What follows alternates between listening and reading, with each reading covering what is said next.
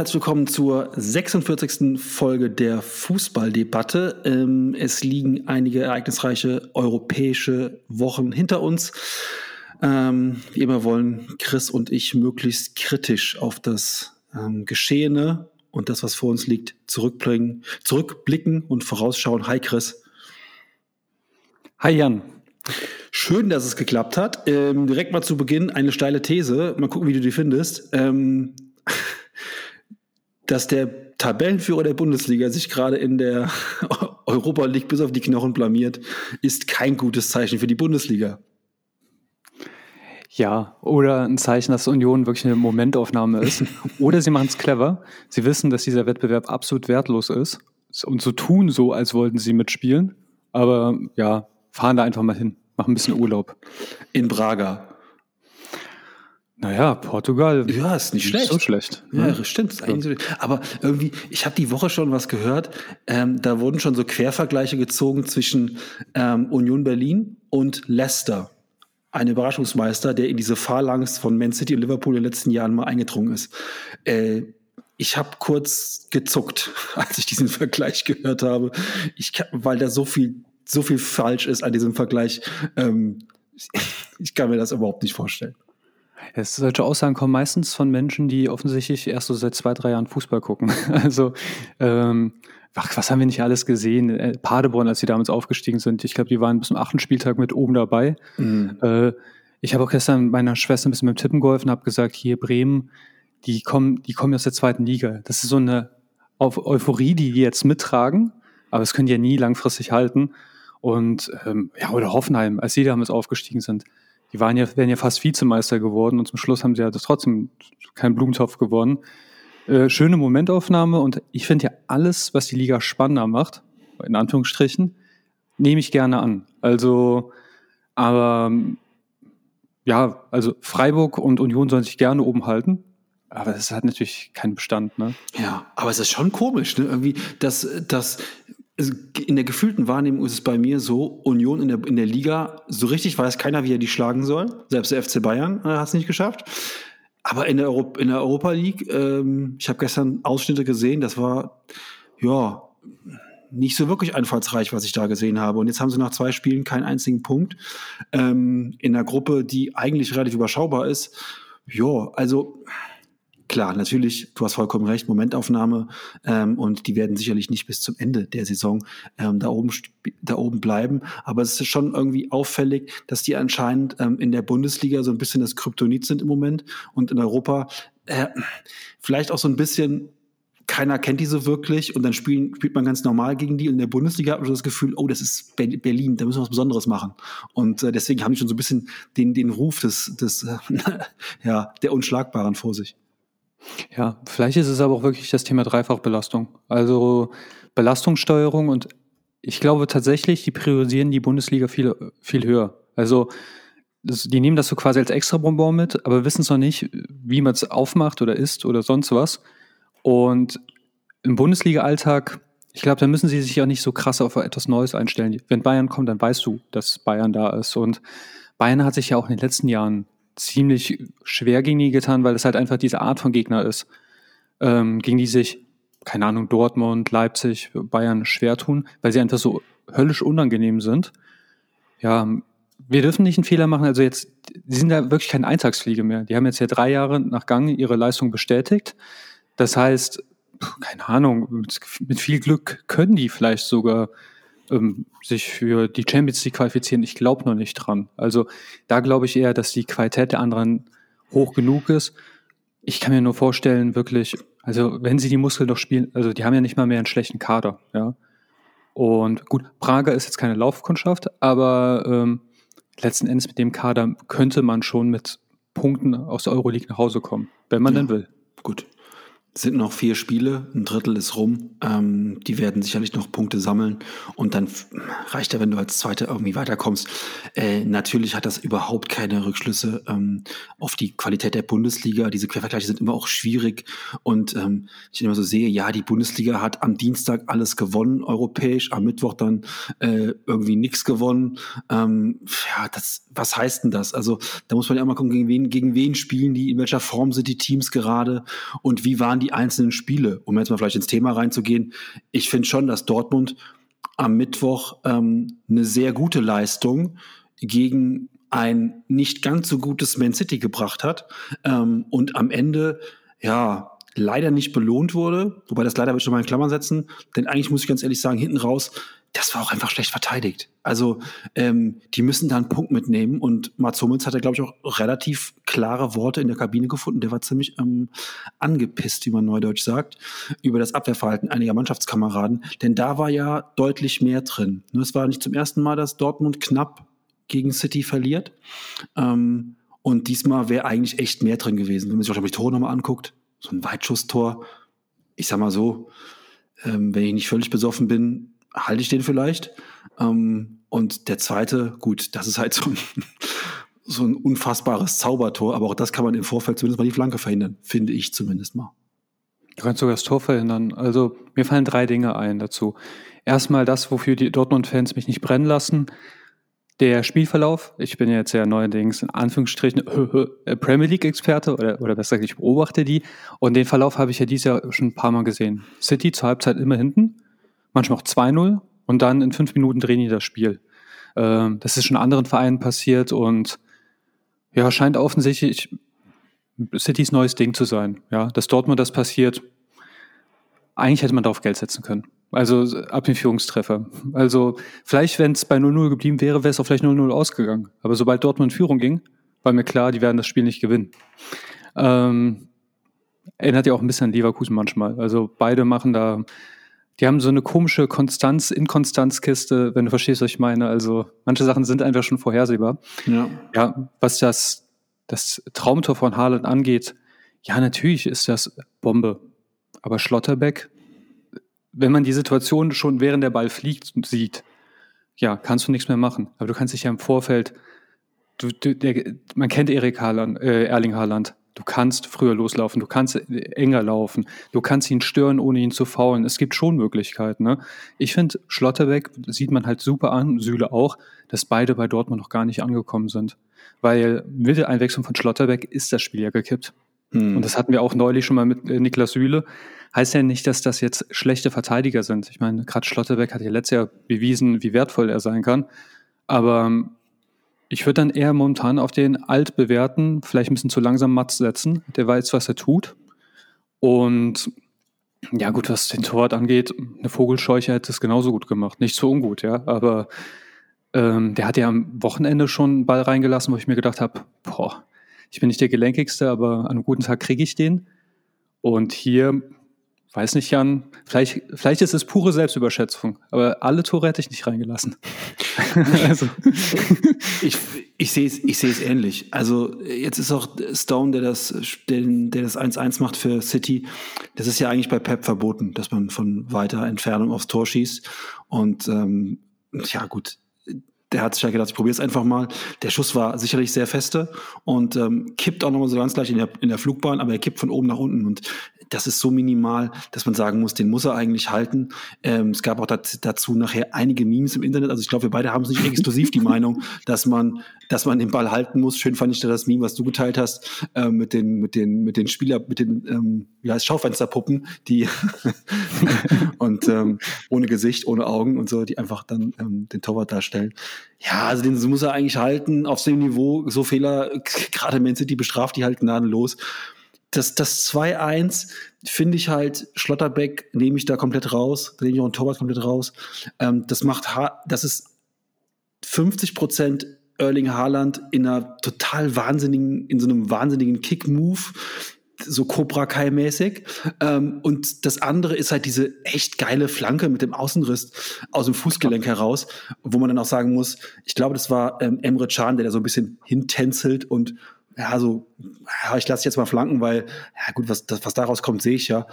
Nee, also ja, Emre, bei dir kommt dann halt nichts daraus, wenn du sowas probierst und Außenriss, aber bei, ich glaube, äh, Cancelao oder sowas von City, wenn der sowas macht, dann landet er halt punktgenau auf dem Bierdeckel und ähm, Haaland macht den mit so einem Cobra Kai Move halt rein. Also ja. Es sind immer die gleichen Konsorten. Wenn, also wenn in der Champions League doch ja, Tore fallen, ja, nervig. Es hat schon häufig, sehr häufig mit Emre Can zu tun und anderen, die wollten die ja nicht umsonst loswerden. Nur keiner wollte dieses Gehalt bezahlen, ja. zu Recht. Ich meine, das ist ja auch das, das Problem hat ja auch Manchester United immer, wenn die, die kriegen jeden hin, äh, dahin gelotst, weil die irre Gehälter bezahlen und wenn, wenn du den dann verkaufen willst, ja. Ja. Ich denke ich denk halt, ähm, das ist halt Dortmund, ich will jetzt da nicht, nicht, nicht komplett grillen, ich fand, die haben echt eine gute Leistung gebracht. Und Schon. irgendwie das Spiel auch total offen gestaltet. Nicht zum ersten Mal gegen City. Es gibt ja manchmal so Teams, die einem liegen und die scheinen denen zu liegen, auch wenn sie immer verlieren, aber sie werden immer knapp. Und City ist auch einfach so eine Übermannschaft, die doch dann durch Einwechslung, muss man einfach sagen, die so ein Ding einfach hinten raus auch nochmal locker drehen können. Und die spielen halt auch einfach ihren Stiefel runter. Die machen dann nichts anderes. Und Kevin de Bruyne macht dann zum 18. Mal diesen Spielzug, weil er weiß, beim 19. Mal geht der Pass halt durch und dann ist Erling frei und dann macht er das Ding. So. Und aber da hat Dortmund, finde ich, eine super Leistung gebracht. Das sollten, sollten sich, will ich ihnen auch gar nicht nehmen. Trotzdem vermute ich, dass sie dann am Wochenende gegen Schalke das alte Mentalitätsproblem 1-0 verlieren in der Nachspielzeit. Tor Polter. Diesen Hot Take will ich jetzt nicht mitgehen, aber wo ich Dortmund auch loben möchte, ist, du musst mal gucken, die haben ja nicht mal in Bestbesetzung gespielt. Gio Reyna, eigentlich mehr verletzt als anwesend, hat auf einmal gespielt, äh, Malen wurde eingewechselt, Ademi wurde eingewechselt, Emre Can hat gespielt. Also das ist, weiß Gott, nicht die Bestbesetzung. Und da hat es mich echt überrascht, weil da habe ich gedacht, okay, die kommen jetzt voll unter die Räder. Ähm, aber ich fühle mich auch in diesem Spiel wieder bestätigt. Ähm, Pep-Fußball, das ist so, so spannend wie den Rechenschieber, die Kugel von links nach rechts zu schieben. Das ist auch sehr viel brotlose Kunst einfach und einfach nur sedierend. Hm. Ja, aber klar, also ich sag mal, momentan sieht es doch gut aus. Sevilla scheint auch nicht gut zu starten. Und da hat man ja gesagt, man hat ja nicht den Anspruch bei Dortmund, dass sie Gruppenerster werden. Will man gar nicht. Also will man schon, aber wäre vielleicht ein bisschen zu viel des Guten. Man hat ja die Sorge gehabt, hm, dass Sevilla sich da vorbeischiebt. Jetzt nach den beiden Spielen Kopenhagen gut, Pflichtsieg, aber ein sehr guter. Hier gut verkauft und Sevilla äh, kommt ja auch nicht äh, in die Spur. Und das ist das Wichtige, in dieser Gruppe Zweiter zu werden. Mhm. Und da sind sie gar nicht mehr auf dem schlechten Weg, würde ja. ich mal behaupten. Außer es passieren Dortmund Dinge. Ja, gut, es, das kann natürlich auch noch sein, dass sie jetzt gegen Sevilla beide Spiele verlieren oder so, aber das, das sehe ich im Moment ehrlich gesagt nicht. Ähm, ich habe schon das Gefühl, dass Terzic die da, die da gut einstellt auch und ähm, genau, da können wir eigentlich an, an, an die Mannschaft können wir eigentlich einen Haken machen. Äh, Leipzig ist mit einem neuen, wir hatten beim letzten Mal über Leipzig gesprochen, hatten so ein bisschen gesagt, oh, Tedesco, UU, ähm, jo, weg vom Fenster. Seit letzter Woche ähm, trainiert äh, Rose die Mannschaft und Rose startet eigentlich direkt mit so einer, mit so einer Supertour. Also, das ist so, als ob deine ersten drei Konzerte in deinem Leben die, die Stones, die Beatles und keine Ahnung, U2 sind oder so. Ähm, der spielt erstmal gegen, zu Hause gegen Dortmund letzte Woche, gewinnt das Ding auch mit Leipzig. Jetzt waren sie in Madrid und dann kommt jetzt Gladbach. Also, für, für Rose so ein bisschen auch äh, eine ganz besondere Tour. Ähm, aber äh, war, war eigentlich klar, dass Tedesco ähm, nach dem Ding gegen Schachtja Donetsk letzte Woche 0 zu 4, 1 zu 4, ich weiß gar nicht mehr. Ja, auf jeden Fall sehr peinlich. Ja, peinlich. Pe peinlich Niederlage von Tedesco, hat die Bild wahrscheinlich geschrieben. Ähm, ja, ja. ja, war klar, dass er nicht mehr haltbar ist. Und Rose, ähm, eigentlich die logische Konsequenz. Ja, also wird dadurch Leipzig sympathischer? Ich sage nein, aber erfolgreicher mit Sicherheit. Den hätten sie, wen hätten sie holen sollen, damit sie sympathischer werden? Tuchel. Oder, ja, also wahrscheinlich sind es die beiden Kandidaten, die ein Verein jetzt nicht wirklich, aber so ziemlich jeder gemessen. Aber was bringt die Sympathie? Teil von Coco ist bestimmt jemand, den letzte voll gern zum Skat spielen ein. Ja. ja. Aber den, den lässt du doch kein fünf Minuten allein mit deinem Fußballverein. Also ja. danach, das, das ist so wie wenn der Dreijährige aufs Feuer aufpassen soll. Ja. Äh, keine gute Idee. Ja, nee, also ich glaube, Rose ist schon die richtige Entscheidung, was ein bisschen frech von der Zone war. Ich ähm, habe mit den Jungs die deutsche Konferenz geguckt und das war ehrlich gesagt Dortmund gegen City. Mhm. Also wir haben kumuliert sieben Minuten RB geguckt. Ja. ja. Und dadurch, vielleicht ist auch wirklich nichts passiert, weswegen man hätte rumschalten müssen, ja, aber langes Ergebnis gehalten und dann zum Schluss setzt sich die Qualität durch. Ja. Typisch Real Madrid. Genau. Und da willst du auch im Rose keinen Strick draus drehen. Nee, Rose macht das, was, was du und ich, glaube ich, auch machen würden, wenn wir Leipzig übernehmen würden. Ich würde auch erstmal gucken, Leute, wir halten den Laden jetzt mal hinten zusammen und gucken mal, dass wir äh, jetzt nicht gegen Dortmund und gegen äh, Real Madrid irgendwie uns sieben Stück fangen und erstmal hinten gut stehen, ja, das Ganze seriös verteidigen, keine wilden Aktionen und vorne gucken, was vom Laster fällt. Ähm, ja, und das, das machen sie aktuell. Sie schlagen sich in Madrid achtbar, verlieren nur 2-0. Die Tore fallen ziemlich spät. Ich glaube, 80. und dann irgendwie 90. oder so. Von daher alles richtig gemacht. Ähm, Ancelotti war zwischendurch relativ wütend. Die Kaugummi-Kauffrequenz war bei ähm, 87 Umdrehungen pro Minute. Und das ist für Ancelotti, glaube ich, schon ähm, wie der Kolibri mit den Flügeln. Weißt du, so ganz, so ganz hektisch wurde der schon. Ähm, von daher haben sie jetzt nicht alles falsch gemacht. Wobei natürlich, wenn es am Ende 2-0 steht, jo, ähm, doof, aber trotzdem okayes Ergebnis eigentlich für Leipzig. Also das, die müssen nicht, um in der Gruppe erfolgreich zu sein, in Madrid gewinnen. Ja. Wobei es gibt ja eine Studie, Kaugummi kauen macht in Anführungsstrichen schlank. Stimmt Aha. auch, auf, auf, wenige Kalorien stimmt das auch, dass es nicht den größten Effekt hat. Das sollte man spätestens bei Carlo sehen, ja. der sehr viel intensiv und leidenschaftlich Kaugummi kaut, aber trotzdem ein bisschen wie ein Lebemann aussieht, sagen wir genau. es mal so. Ja, gut, aber ähm, dafür. Zu Rose noch, ja. 3-0 in Dortmund, sollte nicht unterschlagen. Also, er hat nicht Dortmund geschlagen, sondern 3-0 geschlagen. Ja, ja, ja. Also, das, das stimmt, gut. Das stimmt, das stimmt. Ähm, anderer neuer Trainer, wollte ich mich auch noch ganz kurz drüber reden, haben wir letzte Woche ja nicht gemacht, weil wir keine Sendung drüber, drüber gemacht haben. Ähm, Chelsea hat Tuchel rausgeschmissen. Ähm, und er hat äh, Graham Potter geholt. Ähm, jetzt will ich gar nicht großartig über Graham Potter reden, aber ähm, die Tuchel-Entlassung bei Chelsea halte ich für einen der größten Fehler, die bisher in der jungen Saison gemacht wurden. Hm. Ähm, willst du es begründen? Ja, ähm, ich finde, dass Thomas Tuchel, gut, es ist mal so dieses Ding, was zählen die Meriten von gestern, aber Tuchel hat Chelsea in einer super schwierigen Zeit ähm, übernommen.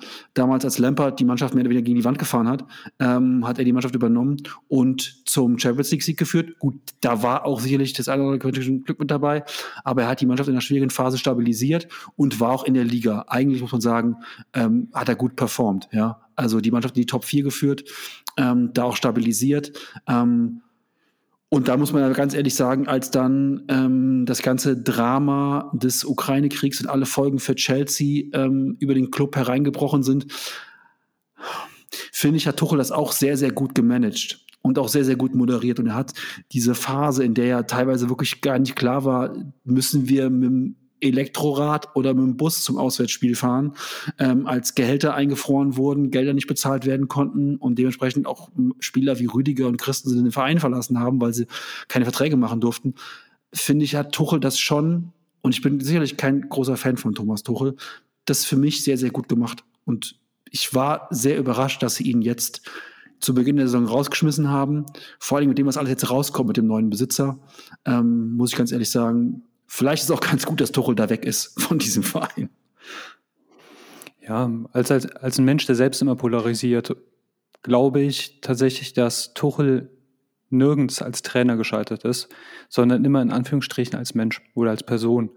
Ähm, das habe ich zumindest aus relativ unzuverlässigen Quellen, also ich habe jetzt keinen kein FATS-Artikel dazu jetzt gefunden oder so, aber ich habe es jetzt an mehreren äh, Stellen gelesen, dass es ja eigentlich auch eher so zwischen Team und ihm offensichtlich nicht so gepasst haben soll.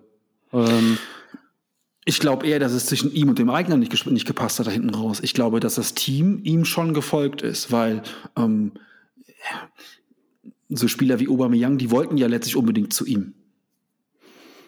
Ja, wobei Aubameyang ist ja auch noch einer von vielen da. Ne? Mhm. Ne? Also deshalb, ich bin auch ganz vorsichtig. Es könnte ja auch wirklich sein, ja, also ich kennt, ich halte also, weil sportlich ist es nicht zu begründen, selbst wenn du gegen Dynamo verlierst. Mhm, ja, genau. Ähm, und dann bleibt nur das übrig. Und es ist halt auch, wir alle kennen die Instagram-Stories aus Mainzer Zeiten.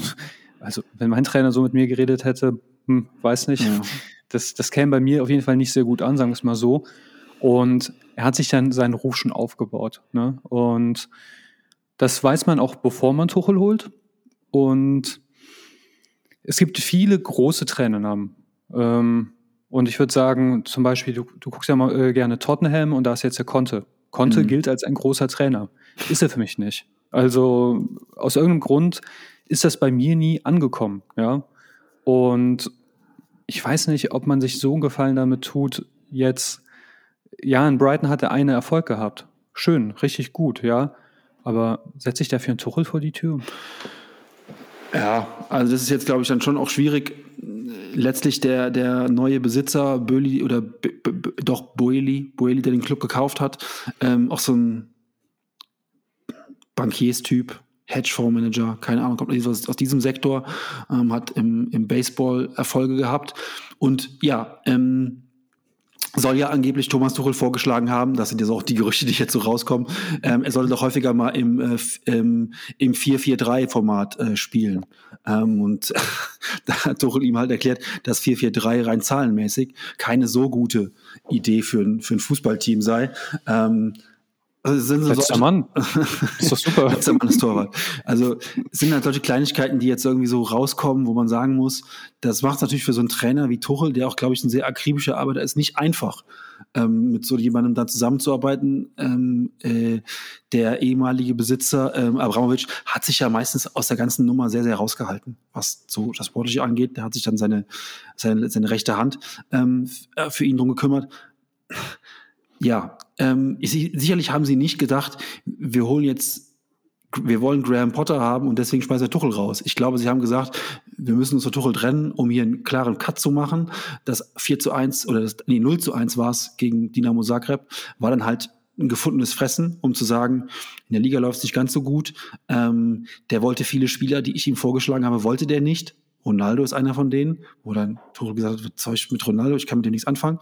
Ähm, Genau. Und dann haben sie gesagt, okay, jetzt dann, dann machen wir den Cut. Und ähm, dann ist natürlich, muss man sagen, der, der, der Move, Graham Potter zu holen, ist eigentlich dann schon, finde ich, fast wieder smart. Weil wenn man jemanden holen will ähm, zu einem großen Club, der bisher noch nicht bei einem großen Club war, dann ist der eine gute Wahl. Ähm, Tuchel wäre für mich dann eigentlich einer, auch einer gewesen, der nach Leipzig hätte gehen können, aber dann war Leipzig die Tür jetzt irgendwie schon zu. Und da du es eben gesagt hast, hm, konnte Tuchel, keine Ahnung, äh, konnte ist für mich schon auch ein großer Trainer, ähm, aber im Moment, und dann sind wir wieder mit Thema Champions League, kriegen auch die Spurs leider ihre PS nicht auf die Straße. Ja, also ich habe ja jetzt ein paar Spiele geguckt und ähm, das sieht schon sehr statisch aus. Also wirklich ohne Esprit. Ähm, es gibt einen Matchplan, der wird durchgezogen. Gut, die meisten unserer Zuhörer können mit dem Begriff nichts anfangen, aber es hat schon was von den schlimmsten Tagen des Walter-Balls. Ja. Oder meinetwegen den Kovac-Ball. Also nee, von den etwas total Tagen, schlimmsten Tagen von José Mourinho, ganz ehrlich. Ähm, wenn man das sich anguckt, ähm, was Tottenham da im Moment abliefert, da muss ich aufpassen, dass ich hier nicht in völligen Rant verfalle, weil das ist einfach, ja, Können das, das ist so, das ist so überschaubar einfach und so vorhersehbar und ähm, äh, die Ergebnisse und der Platz in der Liga täuschen über so vieles hinweg. Ähm, sechs Spiele, 14 Punkte, Dritter in der Liga. Das täuscht über so viel hinweg, wie die Spiele zustande gekommen sind. War stellenweise einfach eine Katastrophe. Und jetzt auch am Dienstag eine Performance bei Sporting Lissabon, die, Entschuldigung, ein ganz normales Spiel abliefern, die nichts Besonderes machen, die einfach sicher stehen, ein paar Aktionen nach vorne haben und das reicht halt vollkommen aus. Bei Tottenham so viele Spieler außer Form, Olmingson außer Form, Harry Kane außer Form. Ähm, Kulusewski war gut in Form, den hat er rausgenommen. Jetzt spielt Richarlison, der hat dann zwar mal getroffen, aber auch auf den Außenbahnen über Emerson Royal müssen wir gar nicht reden. Der hat überhaupt keine Champions League Qualität. Ähm, ja, also ich habe am, am, Dienstag in meiner, in meiner ersten Wut äh, direkt Tuchel gefordert, was ich normalerweise nie mache. Ich bin überhaupt keiner, der irgendwie Trainer rauswürfe fordert immer. Aber irgendwie war in meiner ersten Wut sah, ey, bitte holt einfach Thomas Tuchel und schmeißt Konte raus, weil es ist wirklich dunkelste Zeit Mourinho-Fußball. Aber gut, es wird sicherlich nicht passieren und ähm, in der Gruppe ist noch alles drin. Also ähm, sechs Punkte hat jetzt in der Gruppe lediglich ähm, Sporting Lissabon, ähm, Tottenham und die Eintracht haben drei und Olympique Marseille hat null. In der Gruppe wird er eh noch spannend bleiben. Jetzt bleiben wir wieder bei den deutschen Mannschaften. Nach den Ausschreitungen, die es in Marseille wieder gab, wie geht es da überhaupt weiter in der Gruppe? Gibt es da noch irgendwelche Spielsperren, Platzsperren? Ähm, oder sagt man direkt, ähm, Marseille und Frankfurt scheiden aus und dürfen nicht mehr weiter europäisch spielen? Keine Ahnung, weil, ich meine, letzte Woche Köln, diese Woche Frankfurt. Ähm, kaum ist der europäische Fußball wieder am Start, müssen wir auch wieder darüber reden, was teilweise sich Fans in den Stadien erlauben. Du flohst so durch. Darf ich zweimal nach hinten springen ja, und dann darauf antworten? Äh, ganz weiter Sprung nach hinten. Ich habe, wir haben ja diese äh, Kickbase Twitter-Gruppe und da in dem Moment hatte ich keine Zeit zum Schreiben. Da springe ich mal sogar zu City zurück. Manuel Akanji, der hat gespielt. Und irgendwie, da habe ich nur gemeine Sachen gelesen. Warum mögt ihr den nicht? Das, das ist ein super Spieler. Ich an dort Stelle hätte den behalten und ich sehe den als riesige Erweiterung, also schon eine Verbesserung. Siehst du das wirklich nicht so? Oder, oder war es einfach nur ein gemeiner Spruch? Ähm, ich halte Akanji nicht für ähm, jemanden, der in der Premier League zu den Top 20 Verteidigern gehört. Oh, krass. Auf gar, okay. keinen, auf gar keinen Fall. Ähm, kommen wir nachher noch zu. Jetzt mache ich schon mal die große Klammer auf. Ich persönlich glaube, dass zum Beispiel ähm, von Southampton neu berufen jetzt von Hansi Flick in den Kader Bella Kotschap ähm, deutlich, deutlich besserer Innenverteidiger ist als Manuel Akanji. Wird. Aber gut, sprechen wir gleich drüber. Dann zur Tottenham-Sache. Ähm, du sagst, hast ja gesagt, die, das Ergebnis täuscht den weg. Und das kommt, äh, kommt mir doch aus anderen Podcasts, die wir haben, auch bekannt vor. Ne? Ähm, dann gibt, äh, die einen sagen dann immer, ja, aber solche Spiele musst du auch gewinnen, ist eine Qualität. Das würde ich sagen, ist ein schöner Redner. Die anderen, vielleicht ein bisschen zu pessimistisch, sehen einfach, was eine Grütze gespielt wird, sehen aber vielleicht auch gar nicht die Erfolge, die erreicht werden oder so. Wann ist eigentlich der richtige Punkt, dass man einen Trainer droppt? Macht man das, wenn man sagt, okay, ich sehe schon, wir haben jetzt mehr Glück als Verstand und lass ihn jetzt rauswerfen, solange wir noch alle Trümpfe in der Hand haben? Oder ich halte an dem fest, solange es gut geht? Ich glaube, es kommen noch mehrere Faktoren hinzu. Ich glaube, es kommt sogar noch hinzu, dass du guckst, wer, wer, ist, wer ist gerade auf dem Markt, welchen Plan B hast du eigentlich in der Tasche. Ne? Also ähm, mich wundert es zum Beispiel, wir, wir, springen jetzt total, aber es ist für heute mal egal. Es ist so eine Freestyle-Folge. Es ist, es ist die Mandala-Folge. Ähm nehmen wir als Titel. Okay. Die Mandala-Folge. Ähm, es ist wie ein Mandala. Wir, wir, springen einfach hin und her. Hier mal ein bisschen Geld, da mal ein bisschen grün. Ähm, Road to Mandala. Orel Mandala. Genau, Orel, Orel Mandala. Orel Mandala, der neue Spieler von Nottingham Forest. Oder Road to Mandala war ja auch mal ein Lied von, äh, ähm, von Robbie Williams an der Stelle. Egal. ähm, also, ähm, wenn du einen Trainer entlässt, das überrascht mich jetzt gerade beim VfL Bochum so, der die Woche dann äh, Thomas Reis entlassen hat, da ist jetzt der Nachfolger Heiko Butcher. Ähm, es wundert mich dann immer so, hä, also du brauchst ja irgendwie auch einen Plan B in der Tasche. Wenn ich aktiv den Trainer entlasse, dann habe ich doch irgendwie ähm, einen Plan B und gucke schon mal so auf den Markt, wer wäre interessant für mich, wer passt vom System, äh, dem habe ich schon mal gesprochen. So, also du hast doch normalerweise als Verein, wo du damit rechnen musst, dass der Trainer dir weggenommen wird, hast oder hätte ich einen Plan B in der Tasche.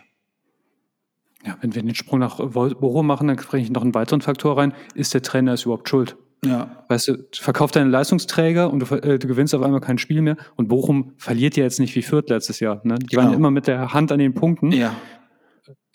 Kann es sein, dass es die dümmste oder dämlichste Entscheidung der letzten fünf Jahre Bundesliga war? Ähm,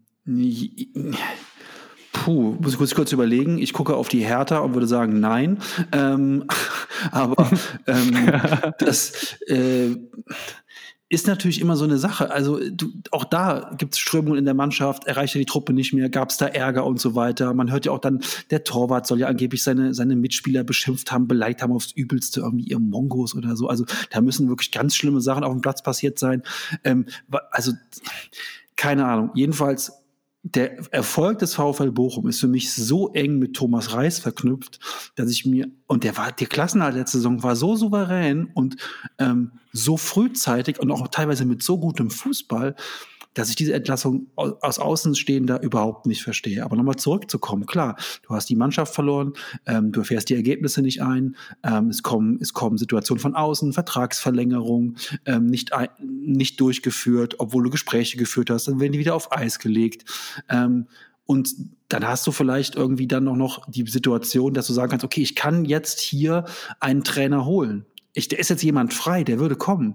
Und das war ja letztes Jahr zum Beispiel so, als, ähm, als Tottenham und Manchester United beide so ein bisschen am, am Kämpfen waren.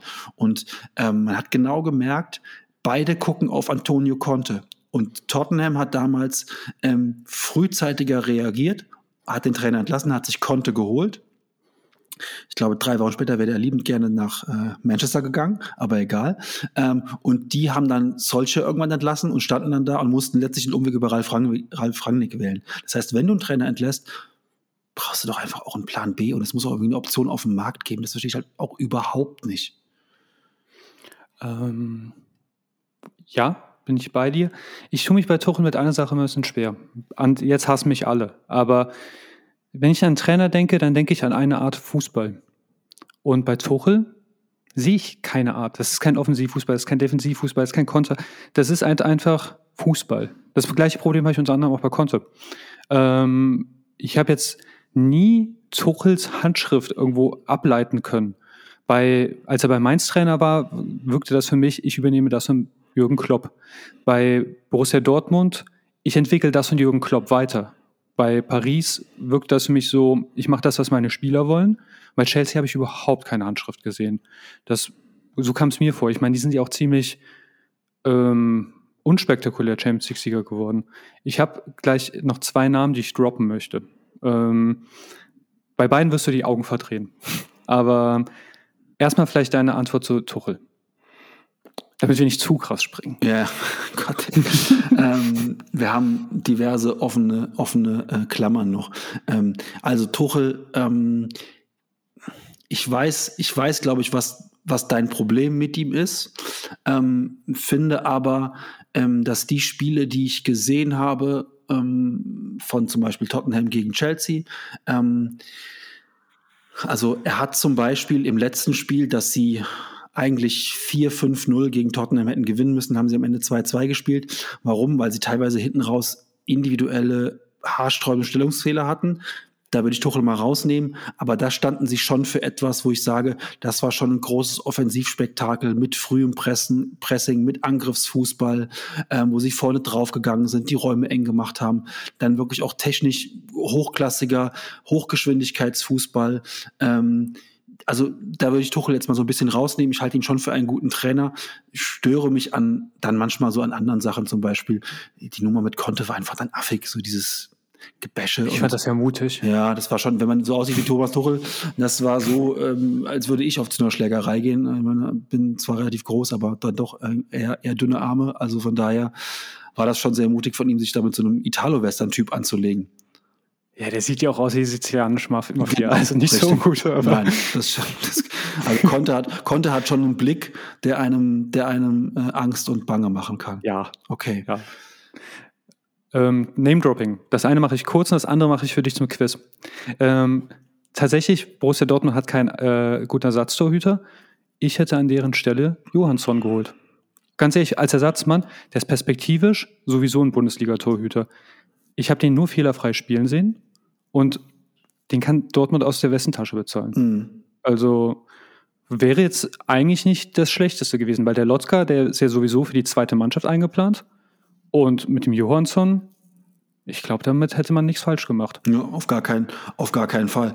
Ähm, oder, oder wie City zum Beispiel jetzt den ähm, Ersatztorwart von, oder den Torwart von, von äh, Bielefeld geholt hat letztes Jahr ja. der auch ein herausragender Bundesliga-Keeper war und der sich jetzt bei City ähm, für relativ wenig Geld auf die, Bank, meinst, ne? auf die, auf die Bank setzt, genau.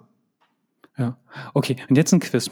Also, wir spielen jetzt kurz mal eine Runde Wer bin ich? Mhm. Ja. Weil bei das Ergebnis von Wer bin ich würde ich tatsächlich als neuen Tottenham äh, droppen. Mhm. Also, ich war als Spieler und als Trainer bei West Ham United. Das ist das Einzige, was gegen so, ein Tottenham auch Sla Slaven Bilic. Boah, bist du gut. Ja, Bist gut, du gut? Aber wie viele, aber wie viele Trainer, äh, die, die das auf das, wenn ich West Ham vor mir sehe, sehe ich, entschuldige mal bitte, das zähnefletschende Gesicht von Slaven Bilic. Ähm, kann ich jetzt. Aber guck, guck dir seine Vita an. Mhm. Also der hat, der Mann hat eigentlich überall Erfolg gehabt. Selbst der HSV wollte ihn mal haben. Er wollte nicht seinen Job bei der Nationalmannschaft aufgeben. Ja. Aber ähm, der hat einfach, egal wo er hinkommt, überall Erfolg und er kann Trümmerhaufen in Rekordzeit reparieren. Ja. Ähm, Jetzt glaube ich, ist Tottenham aktuell kein Trümmerhaufen. Ähm, davon sind sie weit entfernt und ich glaube auch niemals, dass aktuell Konte auch nur ansatzweise zur Disposition steht. Ähm, aber äh, aus der Champions League-Gruppe dürfen sie nicht rausfliegen. Also nicht in der Gruppenkonstellation. Das darf auf gar keinen Fall passieren. Äh, was aber auch nicht passieren darf, ist, dass das Spiel noch abgesagt wird, denn ich besitze eine Karte. Ähm, und äh, ich habe schon getwittert, dass ich ausflippe und ich flippe wirklich, ich flippe wirklich komplett aus. Wenn die UEFA, also die Eintracht hatte ja nach den Vorkommnissen letzte Saison ähm, eine Bewährungsstrafe und es scheint so zu sein, zumindest mal die Ermittlungen ähm, laufen dorthin, dass es sehr wahrscheinlich eine Strafe für die Eintracht geben wird. Jetzt hofft die Eintracht-Seite, dass es das Auswärtsspiel betrifft und sie quasi auswärts keine Fans mitbringen dürfen. Aber der Jurist sagt auch durchaus, ist es möglich, dass sie ein Heimspiel ähm, vor leeren Rängen austragen müssen. Und das würde dann wahrscheinlich das nächste Heimspiel am 4. Oktober äh, betreffen. Und das wäre dann das, wo der Jan eigentlich hinfahren wollte, um Tottenham zu sehen. Und wenn das passieren sollte, dann glaube ich, werden die Eintracht und ich nie wieder Freunde. Hm, glaube ich auch so, dass ihr nie wieder Freunde werdet. Ähm, ähm, ich habe witzigerweise mit meiner Schwester äh, Maja, äh, liebe Grüße an der Stelle, äh, genau über das gesprochen, der arme Jan.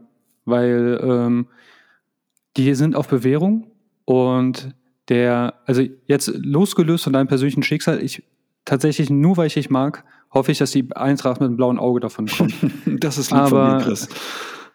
Aber wenn du nicht das Ticket hättest, dann würde ich dich nicht, würde ich dich fragen, warum nicht beides? Warum ja. nicht Heimspiel und mal ein Auswärtsspiel? Weil erstens Wiederholungstäter. Ja. Mhm. Zweitens ähm, Doppelvergehen in einem Spiel. Also ich hatte gestern eine wunderbare Diskussion, aber wie viele jetzt damit kommen und sagen, das ist kein Hitlergruß, das ist irgendeine. Nein, hey Leute, guckt euch auf meiner, ich habe es geretweetet. Das, was da im Stadion gemacht wird, das ist keine komische Zuckung oder das ist auch kein verkappter Hip-Hop-Gruß. Das ist einfach verfassungswidrig. Darf man nicht. Und ähm, so ein, klar sind es auch immer wenige, bla bla bla, Diskussion kennen wir, ja. Aber wenn wir uns gerade jetzt die letzten Wochen Europapokal angucken, Frankfurt fällt wieder auf, Dynamo Zagreb mit dem äh, SS-Kommando in den Straßen, dann äh, Köln und, und, und. Ey, wir müssen einfach, also wir müssen einfach immer voll dagegen vorgehen, ohne Rücksicht auf Verluste. Ja? Ähm, den Leuten wird eine Freiheit geboten und sie können mit der Freiheit nicht umgehen. Und dann, das bedeutet, dass man Freiheit einschränkt. Ja? Und sorry, das geht nicht. Also, wo kommen wir denn hin? Fußball gehört langsam nur noch den Asozialen, obwohl es die wenigsten im Stadion sind, aber die ziehen die ganze Aufmerksamkeit, die machen den Sport kaputt, die machen, sorgen dafür, dass normale Menschen mit ihren Kindern, obwohl ich brauche nicht mehr Kinder, ich würde ich würd Frankfurt nicht gucken gehen, mhm. sage ich ganz ehrlich. Also ich habe auch keinen Bock, blind zu werden, weil mir irgendeine Pyrokacke ins, ins Auge schießt. So ein Knalltrauma. Ja. Nee. Also klar ist schon für mich, dass ich, ähm, wenn ich denn noch irgendwie die Chance habe, hinzufahren, definitiv nichts anziehen werde, was irgendwie darauf hinweist, dass ich an dem Abend darauf hoffe, dass Frankfurt verliert. Ähm, also sprich Tottenham-Trikot, Tottenham-Schal, all das werde ich natürlich nicht anziehen. Ähm, was bei anderen Spielen, die ich Tottenham auswärts gesehen habe, nie ein Problem war. Ähm, und das letztlich ist ja auch wirklich, du hast alles dazu gesagt, ich will das gar nicht weiter vertiefen. Ähm, das ist alles so unterirdisch. Ähm, ich möchte positiv dieses Thema Fans beenden, wenn das okay ist für dich. Ja, aber ich, ich habe auch was Positives. Ähm, ich habe nämlich ein gutes Angebot. Nämlich? Äh, du verdienst gern Geld. Das ist was Positives, oder? Ja. Wie viel Geld möchtest du, dass ich dir so ein, äh, du kennst ja so ein Boris Walter-Shirt, aber rot-weiß, aber als Zielscheibe. ja, genau. Wo sitzt der, wo sitzt der Tottenham-Fan im Eintracht-Blog? Ja, ich kenne ich kenn mich auch und wenn dann Tottenham ein Tor macht, dann wissen auch die anderen, dass ich ein Tottenham-Fan bin. So, so schlecht ja. bin ich dann einfach beim Jubeln. Ja, aber beende es positiv. Ja, ähm, also. Nein, ich möchte einfach nur an eine Szene kurz erinnern, einfach mal googeln, wer es noch nicht gesehen hat. Ähm, die Fans in äh, Kopenhagen haben einfach ähm, den 20 mitgereisten Fans aus Sevilla am äh, Samstag, äh, am, Samstagabend, am Mittwochabend ähm, reihenweise in so Pappträgern Bier gebracht ähm, und haben sie äh, mit Getränken versorgt. Das waren Stewards, das waren ähm, auch Kopenhagen-Fans und so weiter. Und die sind einfach dahin und haben, die saßen noch im neutralen Block und dann haben die denen einfach Bier gebracht. Ich vermute, es war alkoholfreies Bier, ist ja mal vollkommen egal, was es war. Und haben, dann war so Fanverständigung, das war ein sehr schönes Bild. Die Spanier haben sich gefreut, ähm, die Dänen haben angestoßen. Das war ein sehr harmonisches, schönes Fußballbild und irgendwie das ist ja eigentlich jetzt keine besondere Aktion. Aber im Rahmen dessen, was wir in den letzten Tagen und Wochen erlebt haben, wirkt, wirkt das einfach so schön und so nett, dass man sagen kann, so müsste es ja eigentlich immer sein. Das müsste ja eigentlich normal sein. Jetzt nicht, dass die Leute auf der Tribüne sich volllaufen lassen, das will ich nicht. Ähm, aber wenn man auch mal bedenkt, wie teuer so ein einfaches Glas Bier in, in Skandinavien ist, wahrscheinlich ähm, wurden da mehrere tausend Euro ähm, in Bier umgemünzt und dann den Spaniern gegeben. Ähm, eigentlich ist es doch sowas, was wir sehen wollen. Ja, auf jeden Fall. Also ich habe ja nichts gegen sportliche Rivalität. Also wenn die gemeine Sachen sich zurufen oder so. Äh, nur das hier hat halt einfach nichts mit Rivalität nee. zu tun. Das ist halt einfach nur Krawall. Und das könnte überall passieren, genau. außerhalb des Stadions. Das könnte beim Profigolfen, Tiger Woods Ultras, die ausrasten. genau, äh, beim Synchronschwimmen. Ähm, genau, das, äh, wir sind jetzt schon bei Minute 40 und wir haben noch nicht einmal über den FC Bayern gesprochen. Habe ich mir auch gedacht, das ist der Gegendoper. Der Gegendoper. Leva, wieder am Dienstag, Leva Nogolski habe ich gelesen. Puh, schwierig. Puh. Ähm, Thomas Müller hätte sich bei diesem Gag, äh, ich weiß nicht, ob er den Gag gemacht hat, aber ähm, wäre eigentlich ganz cool gewesen. Ganz kurz als Außenstehender, für mich das perfekte Spiel. Das perfekte Fußballspiel. Lewandowski hat zwei Riesenchancen, macht keine davon. Rückkehr nach München, sein Team verliert 2 zu 0 und ist eigentlich das die bessere Mannschaft, kriegt es aber nicht auf den Platz und bekommt dann auch noch von Leroy Sané so ein Murmeltor eingeschenkt, was geil rausgespielt war, aber das erinnerte mich so ein bisschen an Arjen Robben äh, im Finale in London damals gegen, gegen Dortmund.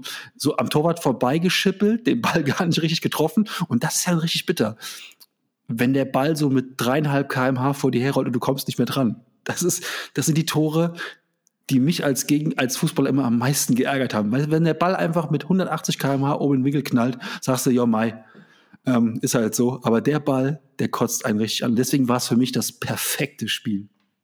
es ist so ein bisschen wie dieser Move, dass du deine Hand an die Stirn des anderen presst und der versucht dich zu schauen und haut in die Luft rein. Also so ungefähr äh, kommt das mir vor. Ähm, eine Sache beim perfekt abziehen ist der Elver. Also der nicht gegebene Elfer in der ersten Halbzeit, der bringt da so ein Aber mit rein. Ne? Wieso? Das ist ja gut, dass er den nicht, dass er den nicht bekommt, Lewandowski. Der ist vielleicht dann auch getroffen. Für mich freut es mich einfach komplett, dass der da am Dienstag nichts gerissen hat. Und ich, der FC Bayern ist mir e-, echt relativ egal. Aber trotzdem fand ich super, dass die Rückkehr so richtig in die Buchse ging. Ja, also vor allem, weil er halt auch diese Hochkaräter hatte und Boah, ähm, ein, dieser Chipball, den er da frei auf dem Fuß hat, der ist natürlich sau schwer. Aber Lewandowski, im 9, im 9 von 10, macht er den eigentlich? Ist ja auch halb Weltfußballer, ne? Also von denen darf man immer ein bisschen mehr erwarten als von anderen. Ja. Also Robert Glatzel zeigt da mehr. Aber ähm, auch nicht viel, aber mehr. Und ja, jetzt äh, dann die Frage, wie sympathisch ist das vom Xavi, wenn er sagt, wir waren, ich ärgere mich, weil wir besser waren. Ähm, ich weiß, was er meint. Aber bist du denn besser, wenn du zu blöd bist, das Tor zu machen? Also ich sehe das doch wie häufig, dass es Mannschaften gibt, die gegen andere Teams so auftrumpfen, ja. In der zweiten Liga sehen wir es ja auch ständig, ja. Machen das Ding nicht und dann setzt der andere sich mit seiner Qualität einfach durch, ja. Äh, passt in der zweiten Halbzeit etwas an und in der zweiten Halbzeit habe ich jetzt auch bis auf ein paar Einzelaktionen von Barca gar nichts gesehen. Also ich finde, klar, also machen wir uns nichts vor. Dieses Spiel hätte auch 3-0 für Barca ausgehen können. Wenn Lewandowski irgendwann mal getroffen hätte, wenn sie den Elfer bekommen hätten und, und, und. Aber wer so fahrlässig mit seinen Chancen umgeht, wird doch gerade in der Königsklasse dafür hart bestraft. Ja. Das ist witzig, dass der Lewandowski halt dann, ja, der, der sah schon ein bisschen betröppelt aus. Ja. Das, ja. Und man darf auch bei dem ganzen, bei der ganzen Erzählung, wir waren besser nicht vergessen, dass Bayern ja auch ein paar Chancen hatte gerade die erste Halbzeit war ja schon auch so, ich erinnere mich an, an ein Ding von Sané, ich erinnere mich an einen ähm, Distanzschuss nach einer tollen Kombination von Sabitzer, ähm, wo er den Ball knapp vorbeilegt, ähm, so ein paar Halbchancen, wo es dann halt nicht zum Abschluss kommt und so weiter und so fort. Ja, Barca hatte dann im Minutentakt irgendwann mal ein paar Chancen, aber der FC Bayern war nicht völlig chancenlos. Und jo, wenn man alles zusammenlegt, ist sicherlich, kann da Barca auch mit einem mit einem 2-2 rausgehen, aber ähm, sind sie halt nicht. Und dafür gibt es sicherlich Gründe. Und ähm, die Gründe waren halt die, dass der FC Bayern seine Chancen gemacht hat und ähm, Barcelona eben nicht. Und das ist halt das, wie man den FC Bayern hat auch eben oft erlebt. Die lassen auch gegen andere Mannschaften viele Chancen zu. und dann hält, hält Neuer mal ein, zwei unhaltbare und vorne, ja, treffen sie halt dann und dann gewinnst du so ein Spiel. Von daher ähm, war das, ist das, die Erzählung verdient, unverdient, zählt sowieso nicht im Fußball. Und das war vollkommen, vollkommen okayes Ergebnis und für mich eigentlich ein perfektes Spiel. Ja, was ich noch abschließend und dann hätte ich auch zum Spiel eigentlich nichts mehr zu sagen. Upamecano hat es gut gemacht. Ne? Mhm. Ich, für mich ist das ja ein Pannvogel. Also meistens, wenn Bayern Punkte lässt, hat es irgendwas mit Upamecano zu tun. Ja. ja. Und frei von der Panne, kein Gegentor. Mhm. Also da blitzt ja, häufig blitzt ja auf, warum man ihn geholt hat. Und warum er so auch wirklich eigentlich gut ist. Wenn nicht diese ganzen Pannen wären, wenn er das mal, was er jetzt gegen Barcelona gezeigt hat, halten würde, dann wäre das ein sehr, sehr wertvoller Spieler und dann verstehe ich auch, warum Delikt auf der äh, Bank setzt. Ja. Ähm, wobei, der Kerl muss ja auch erstmal ankommen, ne? Am Ende der, also ich glaube, der hat die Vorbereitung nicht mehr mitgemacht. Und gut, wenn du halt so viele gute Innenverteidiger hast, muss halt ein sehr teurer, sehr geschätzter Spieler halt auch der Bank vorlieb nehmen. Ne? Ja, das und halt so. ich erinnere mich am Dienstag, ähm, am Dienstagabend war das Spiel gegen Barca, ne? Ja, Dienstagabend, an eine Szene.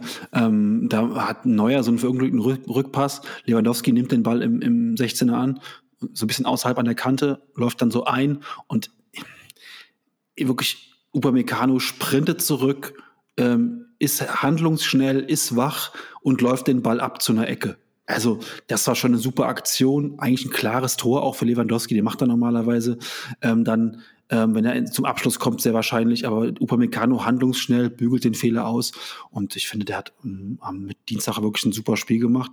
Bitte für den FCB, dass halt Hernandez jetzt, jetzt da irgendwie den Muskelbündel abgerissen hat oder was. Also ähm, es gibt so ein paar Spezies vom FC Bayern, wo man das Gefühl hat, dass sie häufiger verletzt sind als fit. Äh, Hernandez weiß ich jetzt nicht, aber so in meiner, in meiner auch gefühlten Wahrnehmung ist der auch immer mal wieder für lange Zeit raus. Und Muskelbündelriss, ich weiß nicht, ob der das vor der WM nochmal packt, äh, da anzugreifen jetzt.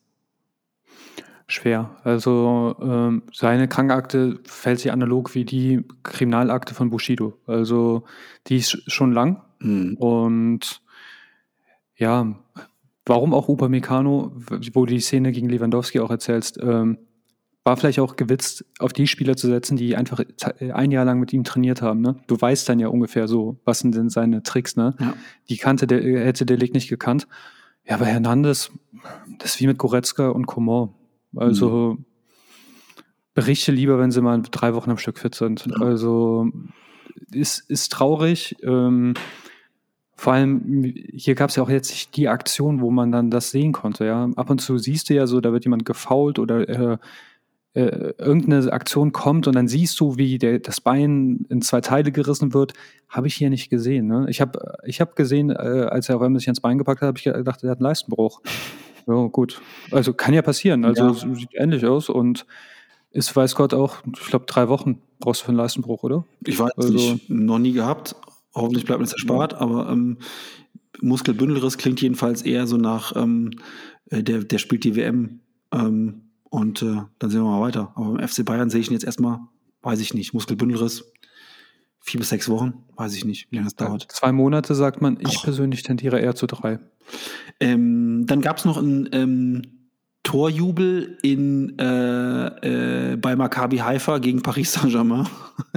hast du, ob du das mitbekommen hast? Leider nicht. Leider ich habe deutsche Konferenz geguckt. Ah, ähm, dann würde ich das total freuen. Ähm, und zwar ähm, einer unserer Lieblingsspieler, Neymar, hat ähm, am Ende des Spiels 93, 94, hat er das ähm, 3 zu 1 für ähm, Paris gemacht und hat den Torjubel gemacht, wie der bekannt geworden ist, nämlich dieses, ähm, dieses äh, Clownsgesicht, also wo er quasi ähm, die beiden Hände so an die, an, die, an die Schläfen hält und dann die Zunge rausstreckt, ähm, wie so ein Clown, wie so ein Affe, so Zunge rausstrecken, ähm, leicht despektierlich. Ähm, und hat das halt in, in, in Richtung der Maccabi-Fans gemacht und ähm, hat dafür von dem deutschen Schiedsrichter Herrn Siebert äh, gelb gesehen. Ähm, Riesenaufregung, äh, Riesenskandal. Ähm, halbe Mannschaft stand bei Siebert auf der Matte und hat rumgemeckert, warum es ihm dafür Gelb geben würde. Und er hat halt gesagt, nee, das ist halt ähm, Provokation und unnötiger Jubel und dafür gibt's Geld bei mir. Ähm, Begründung war ja, es ist aber sein Signature-Jubel und da sind wir ja schon mitten im Thema. Signature-Jubel. Alter Schwede, was stimmt mit den Leuten nicht, die dieses Wort benutzen? Das ist aber mein Signature-Jubel. Mal ganz ehrlich, allein für den Satz müsste er schon, auch dann eigentlich schon gelb-rot kriegen. Naja, er hat dann, Stirbt was in mir, wenn ich das höre. das ist mein Signature-Jubel. Na ja, gut, er hat dann, ähm, aber dann auch wieder geil, er hat dann nicht locker gelassen, sondern noch drei Tweets dazu abgesetzt. Und zwar immer in, in Stundenabständen. Und hat dann auch Siebert mit da in diesen Tweetverlauf reingenommen. Also, long story short. Ähm, das er sich über die Gelbe aufregt, kann ich verstehen. Das Gelbe Siebert sie ihm zeigt, kann ich auch verstehen. Äh, da muss es aber auf dem Platz geklärt werden. Dass dann jemand wie Neymar ähm, dann aber auch noch anfängt, über Twitter so einen Kleinkrieg mit einem Schiri anzuzetteln. Also ganz ehrlich, da fehlt mir komplett das Verständnis für und zeigt mir wieder mal einfach nur PSG, Riesenclownstruppe, der Spieler, totaler Clown. Ähm, von daher, ey, bitte ja, das ist, ein, das ist ein ganz kleines Licht. Also bei PSG sammeln sie auch einfach Leute, ähm, die verhaltensauffällig sind, die, die man einfach nicht mögen kann. Also ja. ob, ob das Neymar, Mbappé, Messi und viele andere.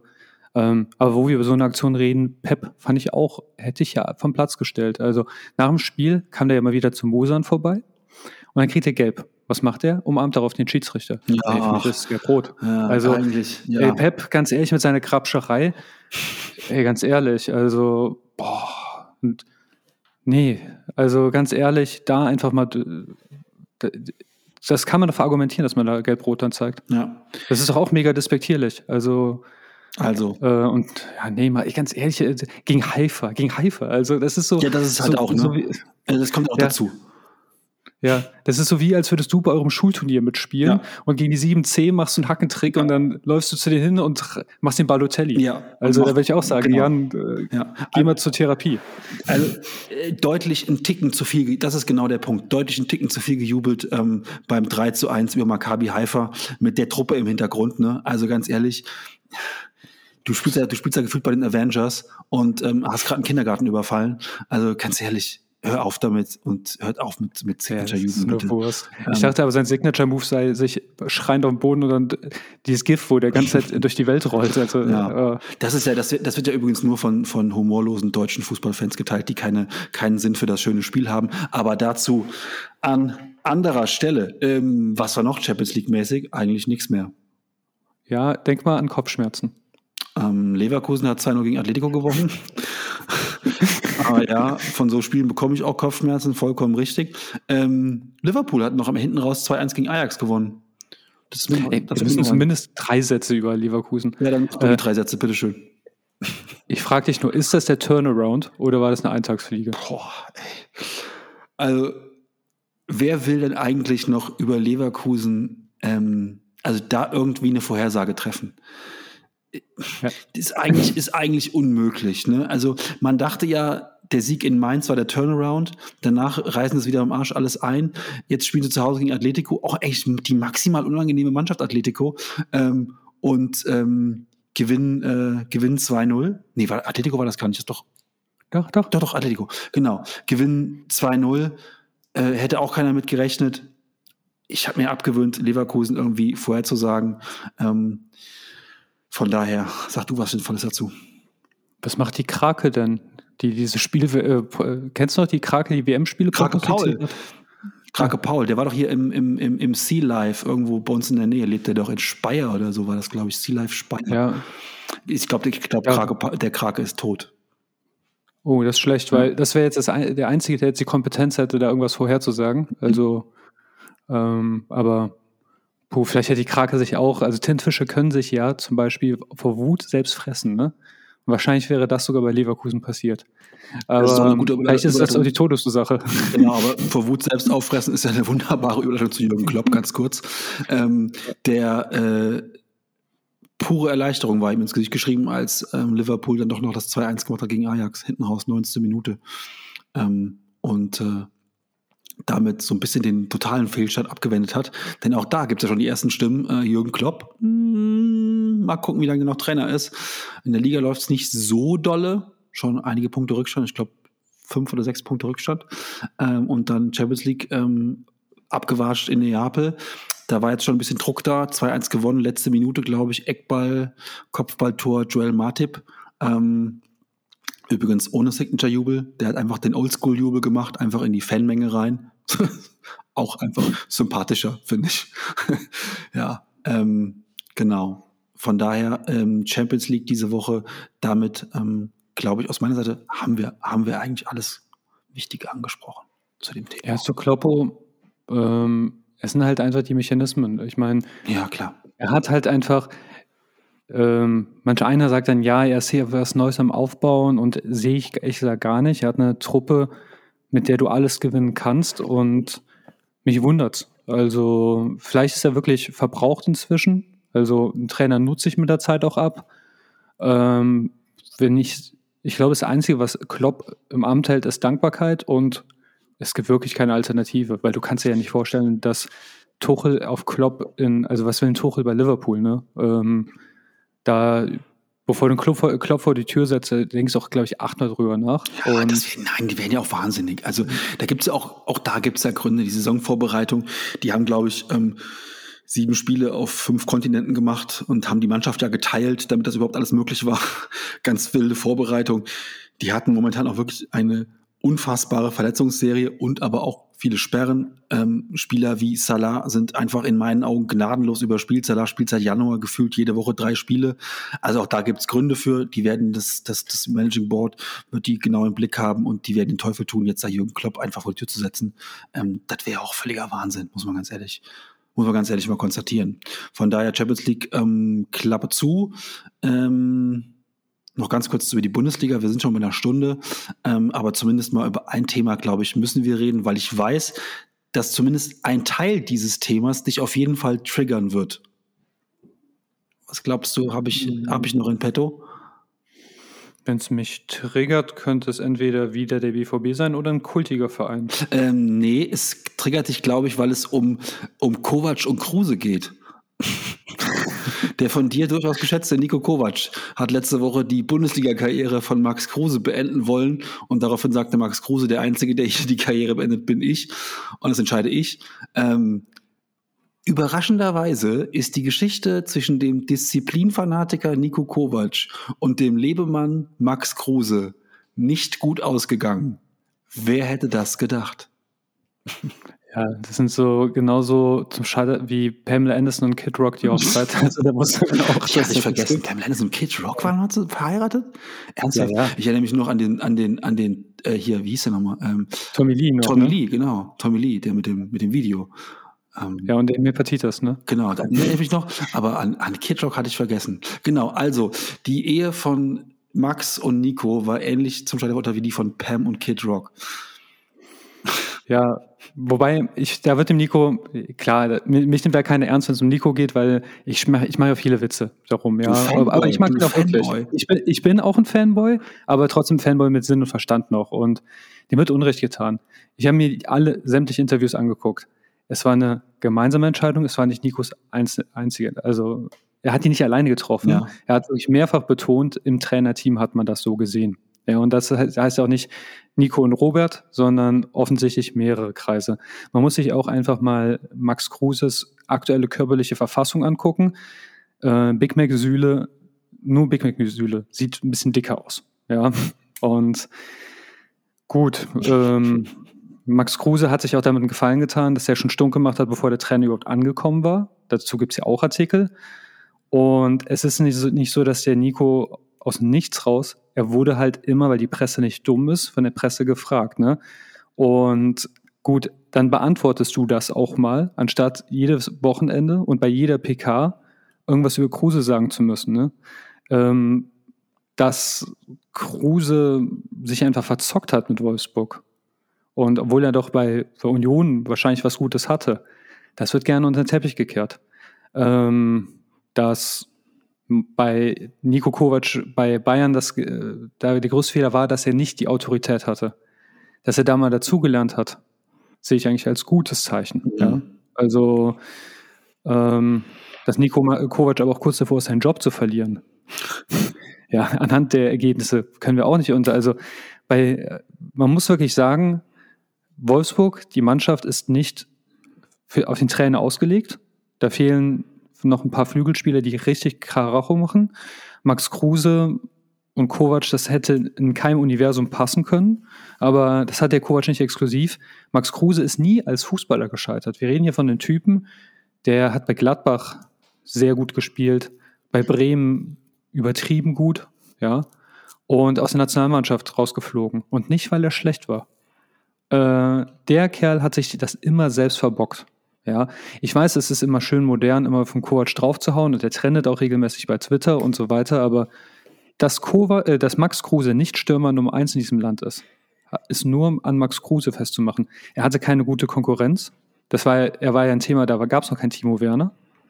Und es gab wirklich niemanden. Wir haben, wir haben Nils Petersen hätt, hätten wir fast mitgenommen. Mhm. Ja, so schlecht ist es um den deutschen Sturm äh, bestellt. Ja, aber wer halt immer regelmäßig negativ auffällt in einer Selbstgerechtigkeit und einer Selbstdarstellung, die einen Profifußball nicht.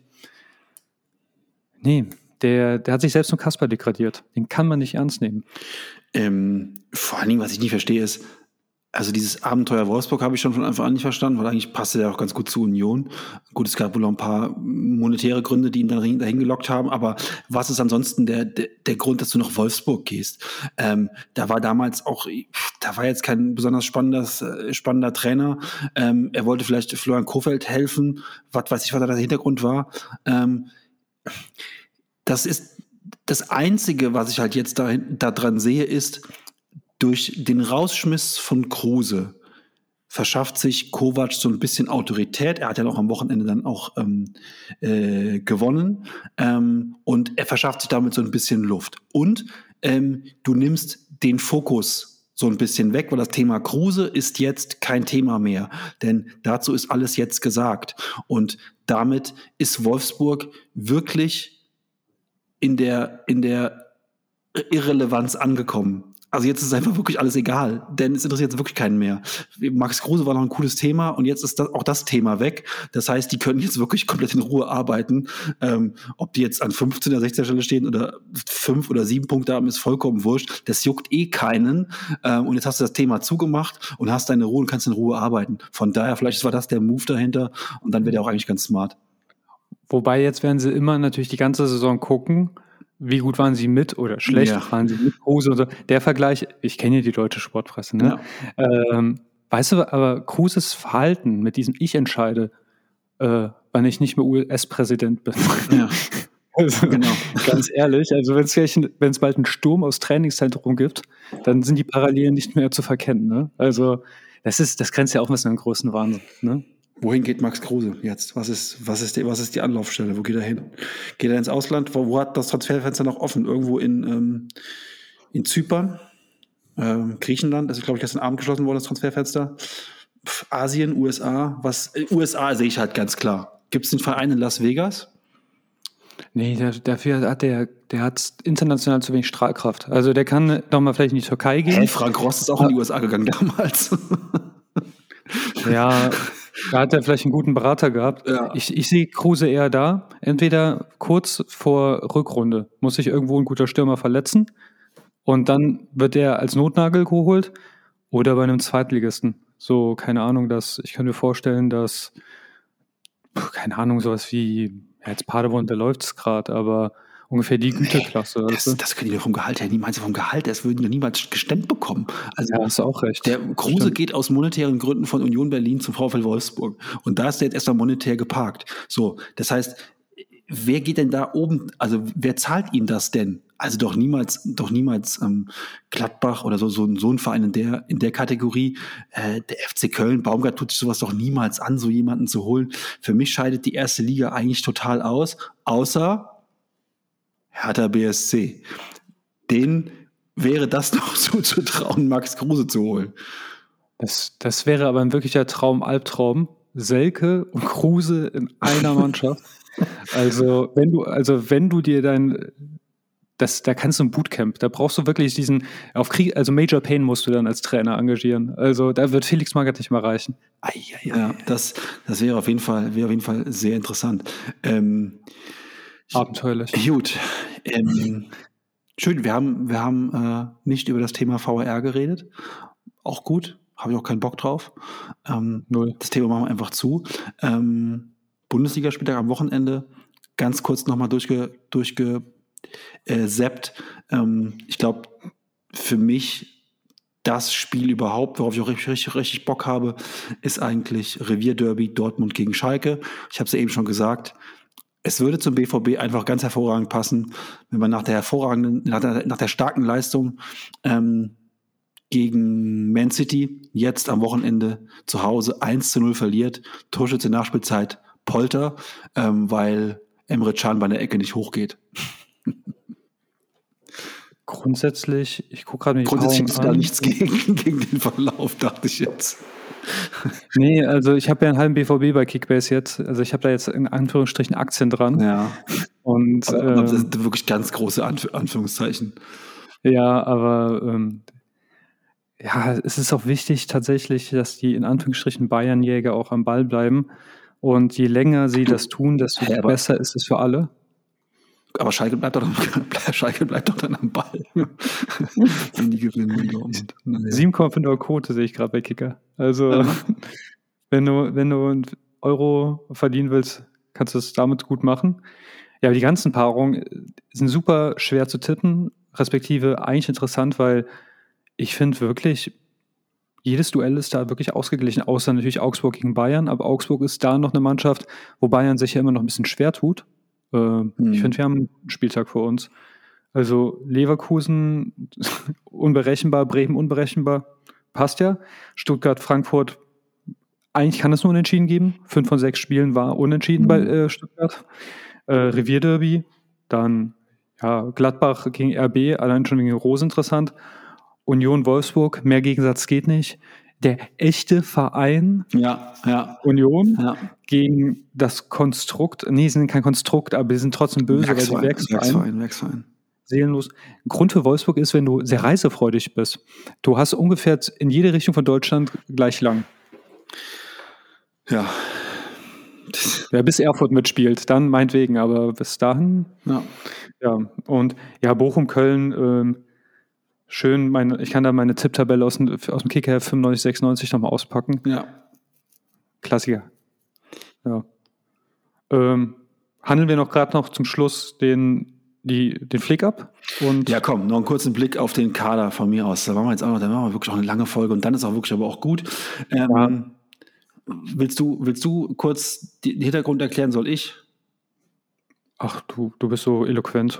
Man hört dir gern oh, zu. Vielen Dank. Ähm, diese Woche hat Hansi Flick den Kader für die letzten Nations League-Spiele nominiert. Die letzten äh, Spiele vor der ähm, dann anstehenden Weltmeisterschaft. Und ähm, es gibt eigentlich jetzt keine Überraschungen im Kader. Ähm, also Torhüter wie immer, Abwehr eigentlich auch. Ähm, keine großen Überraschungen. Einziger Neuzugang ähm, Amel Bella Kotschap, vorher VfL Bochum, jetzt FC Southampton. Und das, was ich bisher von ihm in England gesehen habe, ähm, würde diese Nominierung vollkommen rechtfertigen. Ähm, ist für mich eigentlich so ein wirklich Innenverteidiger der Zukunft. Ähm, mit einer noch ausbaufähigen Spieleröffnung, aber einer sehr, sehr guten Zweikampfführung, der jetzt in Southampton bei einem Verein ist, wo er sehr viel dazulernen wird, denn die haben teilweise auch einen sehr, sehr krassen Hurra-Stil, den die spielen. Ähm, von daher ist er eigentlich für mich genau im richtigen Club gelandet. Der wird da eine, hohe Lernkurve haben, eine steile, hohe Lernkurve, alter Schwede, eine steile Lernkurve haben. Ähm, und ähm, ich freue mich über die Nominierung. Ähm, Finde den eigentlich auch einen sehr coolen Spieler. Ansonsten die üblichen Verdächtigen kann man jetzt drüber denken, was man will ähm, Julian Brandt, keine Ahnung. Ähm, aber dann auch wieder so ein Jamal Musiala natürlich dabei. Ähm, ähm, Lass mal kurz bei der Verteidigung bleiben. Ja. Ähm, ich ich habe mir jetzt äh, ganz aufgebaut. Ich glaube, für Hansi steht ja eigentlich schon das Grundgerüst fest. Das kannst du ja dieser Nominierung ablesen. Ja. Spannend wird sein, wenn es nach Leistung gehen würde, müsst ihr Thilo Kehrer zu Hause lassen. Weil das ist ja quasi der, ich glaube, der letzte oder vorletzte Test vor, vor WM. Ja. Ne? Und das heißt, er wird jetzt drauf gucken. Wenn es nach rein nach Leistung gehen würde, müsste Thilo Kehrer. Aber Thilo Kehrer ist der einzige Spieler, der immer bislang gespielt hat. Mhm. An dem hat er einen Narren gefressen. Das heißt, er kommt mit. Polyvalent. Und ja, polyvalent äh, im negativen Sinne, aber Ja. auch. ähm, Ja, und ich es glaube, gibt auch Leute, die sind überall Rohrkrepierer.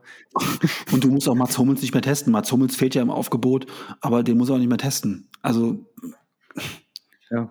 Ich glaube, man weiß bei Mats ungefähr, was man davon von äh, ihm zu erwarten so hat. Pi mal Daumen. Ich an, ja, an seiner Stelle würde ich halt einfach gucken, nochmal Schlotterbeck und Süle zusammen, weil das sah bislang DFB-Dress echt scheiße aus. Und ich würde an seiner Stelle das wirklich nochmal gucken. Wenn, da, wenn das schon wieder nicht klappt, dann würde ich den Niklas zu Hause lassen. Hm. Ähm, weil Bella Kotschap, ich habe ja letztes Mal Bella Ketchup gesagt, war nicht mal extra, aber lustiger Versprecher, ähm, gefällt mir auch gut. Ne? Also Ralf Rasenhuddel hat ja auch einen geilen Trainer. Ne? Ja, also auch so jemand, der einem was beibringt. Ähm, und ja, unsere Außenverteidigung, das, das, das stellt sich leider immer von selbst auf. Ne? Ich finde es auch ein bisschen Außenverteidigerarm, wenn ich es gerade lese, weil ich lese David Raum und Gosens. Für mich sind die beide links Hm.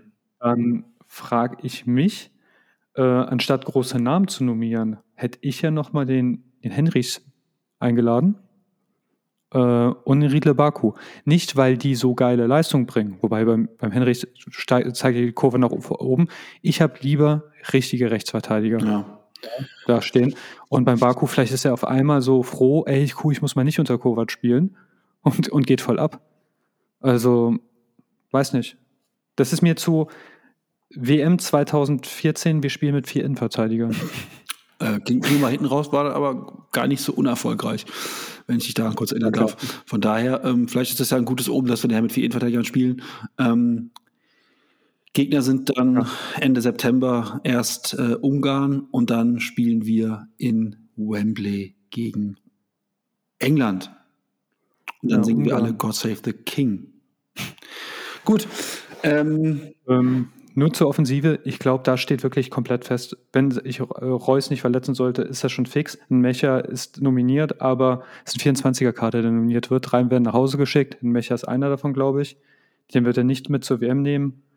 Julian Brandt kann man sogar momentan verstehen, dass man nominiert, äh, weil der hat momentan hoch. Und Jonas Hofmann, vom, witzig, vom Spiegel bei Mittelfeldangriff, wird wahrscheinlich Rechtsverteidiger spielen. Dann haben wir den da auch. Wahrscheinlich. Sehe gerade. Ja. Das war es aber auch von meiner Seite aus. So spannend ist das nicht. Das äh, kann sich jeder nochmal selber angucken dann an der, an der Stelle. Gut, dann würde ich sagen, ähm, boah, was eine äh, pickepackevolle Folge. Ähm, wirklich auch das gefühlte Mandala jetzt zu Ende gemalt. Ähm, wenn jemand den roten Faden in der Folge findet, kann er ihn uns gerne zuschicken. Ich habe ihn irgendwann Mitte der Folge komplett verloren.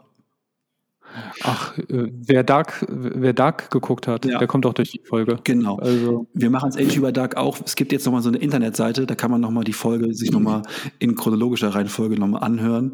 Ähm, wir schneiden die nochmal so zusammen, dass auch die Reihenfolge passt und äh, mit so einem Erklärungsbaum dazu. In diesem Sinne äh, wünschen wir allen ein erfolgreiches, schönes Wochenende. Mögen alle eure Vereine äh, gewinnen, solange sie nicht gegen den HSV spielen.